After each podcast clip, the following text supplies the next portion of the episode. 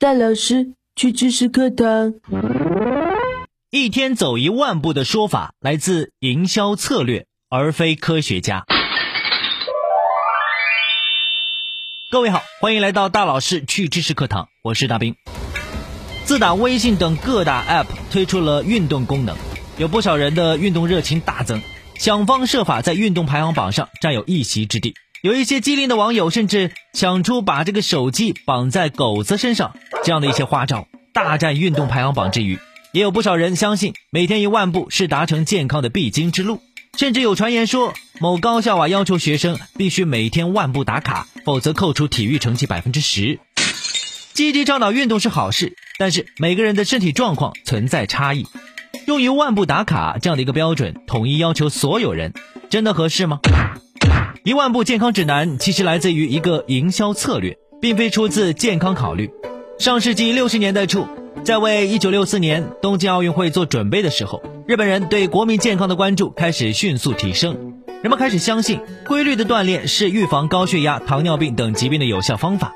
正好大约在这个时期吧，现代计步器被引进日本市场。那个时候的计步器不像现在功能繁多，只是一个系在腰间的小装置。负责记录你走了多少步，它用起来非常简单，而走路又是一个入门级的，不需要特殊设备的运动，两者正好完美结合。接着这股风潮，山佐实际计器株式会社有一款名叫万步计的产品，在日本步行俱乐部人气猛增，很快越来越多的普通人也开始使用万步计，每天一万步的风潮也随之传播开来了。然而为什么偏偏是一万？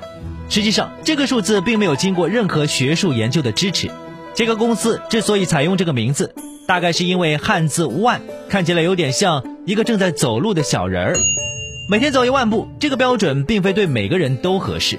有一项研究表明，对于健康的成年人来说，这一标准看似合理；但对老年人和患有慢性病的人来说，这个标准就不适用了。此外，除了步数的多少，走路这项运动本身也不一定适合每一个人。每个人的身体状况和生活条件各不相同，让所有人参加同一种运动，制定统一的目标，会让那些平时几乎不怎么锻炼的人，因为达不成目标而大受打击。而这部分人往往又是最需要锻炼的人。关于怎样生活更健康，无论网上还是口口相传，说法都太多了。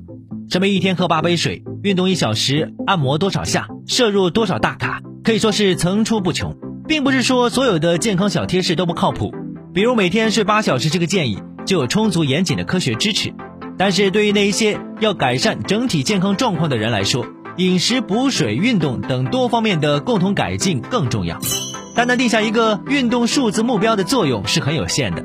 不要再纠结没有走够一万步会怎么样，也不必再盯着运动排行榜费尽心力。